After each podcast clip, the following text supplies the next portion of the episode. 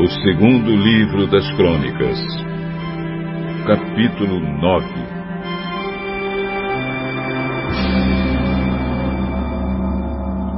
A rainha de Sabá ouviu falar da fama de Salomão e foi até Jerusalém a fim de pô-lo à prova com perguntas difíceis. Ela chegou com um grande grupo de servidores e também camelos carregados de especiarias uma grande quantidade de ouro e de pedras preciosas. Quando se encontrou com Salomão, ela lhe fez todas as perguntas que pôde imaginar. Ele respondeu a todas. Não houve nenhuma que fosse difícil demais para ele responder.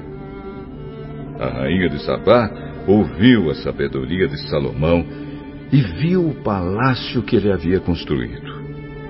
Ela viu a comida que era servida na mesa dele, viu os apartamentos dos seus altos funcionários, a organização do pessoal que trabalhava no palácio e os uniformes que eles usavam.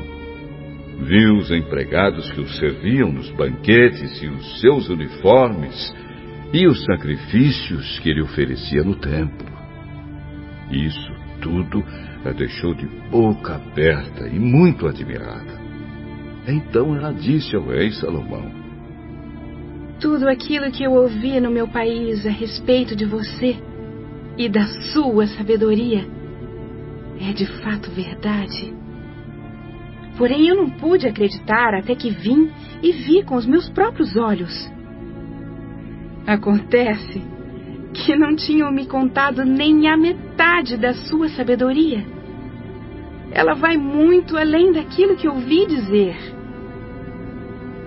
Que sorte têm esses seus servidores, que estão sempre ao seu lado e têm o privilégio de ouvir os seus sábios provérbios. Bendito seja o Senhor, seu Deus, que ficou tão contente com você, que o tornou rei de Israel para governar em nome dele. O amor dele pelo povo de Israel é eterno e ele quer conservar este povo para sempre como uma nação. E por isso, ele o fez rei de Israel, para que você possa manter a lei e a justiça. Ela entregou ao rei os presentes que havia trazido: mais de quatro mil quilos de ouro e uma grande quantidade de especiarias e de pedras preciosas. Nunca houve especiarias tão finas como as que a rainha de Sabá deu ao rei Salomão. Os homens do rei Irão e do rei Salomão que haviam trazido ouro da terra de Ofir também trouxeram madeira de sândalo e pedras preciosas. Salomão usou a madeira para fazer degraus para o templo e para o palácio, e também fez harpas e liras para os músicos.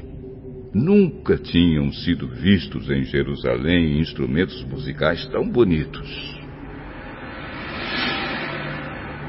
O rei Salomão deu à rainha de Sabá tudo o que ela quis e pediu, além dos presentes que lhe deu em troca dos presentes que ela havia trazido para ele. Então a rainha e os seus servidores voltaram para Sabá, a sua terra.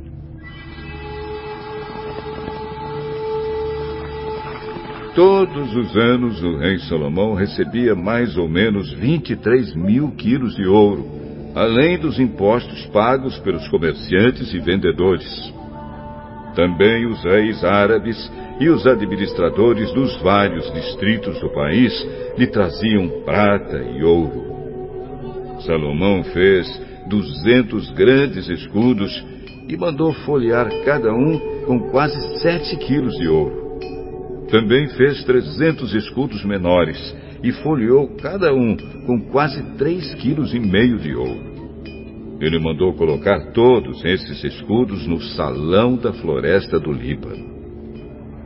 Salomão também mandou fazer um grande trono revestido de marfim e de ouro puro. O trono tinha seis degraus e ligado ao trono havia um estrado revestido de ouro. O trono tinha dois braços, e no lado de cada braço havia a figura de um leão. Havia também a figura de um leão nas pontas de cada degrau, isto é, havia doze leões ao todo. Nunca tinha sido feito em qualquer outro reino um trono como este. Todas as taças que o rei Salomão usava para beber eram de ouro, e todos os objetos do salão da floresta do Líbano eram de ouro puro. No tempo de Salomão, a prata era considerada sem valor. Salomão tinha uma frota de navios que viajava até a Espanha junto com a frota do rei Irão. Cada três anos, a sua frota voltava trazendo ouro, prata, marfim, macacos e micos. O rei Salomão era mais rico e mais sábio do que qualquer outro rei. E todos os outros reis queriam ir ouvir a sabedoria que Deus lhe tinha dado. Todos os que chegavam traziam um presente para ele: objetos de prata e de ouro, roupas, armas, especiarias, cavalos e mulas. E era assim ano após ano. Salomão tinha quatro mil cocheiras para os seus carros de guerra e para os seus cavalos, e também possuía doze mil cavalos de cavalaria. Ele deixou em Jerusalém uma parte deles e espalhou o resto por várias cidades que haviam sido preparadas para isso. Ele dominava todos os reis que havia desde o rio Eufrates até a terra dos filisteus e até a fronteira do Egito. Em Jerusalém, durante o seu reinado, a prata era tão comum como as pedras, e havia tantos cedros como as figueiras bravas que existem nas planícies de Judá. Ele importava cavalos de Musre e de todos os outros países. Todas as outras coisas que Salomão fez, do princípio do seu reinado até o fim, estão escritas nos livros História do Profeta Natã profecia de Aías, de Siló e visões do profeta Ido. Esse último livro fala também do rei Jeroboão, filho de Nebate. Salomão governou 40 anos em Jerusalém como rei de toda a terra de Israel. Ele morreu e foi sepultado na cidade de Davi, e o seu filho Roboão ficou no lugar dele como rei.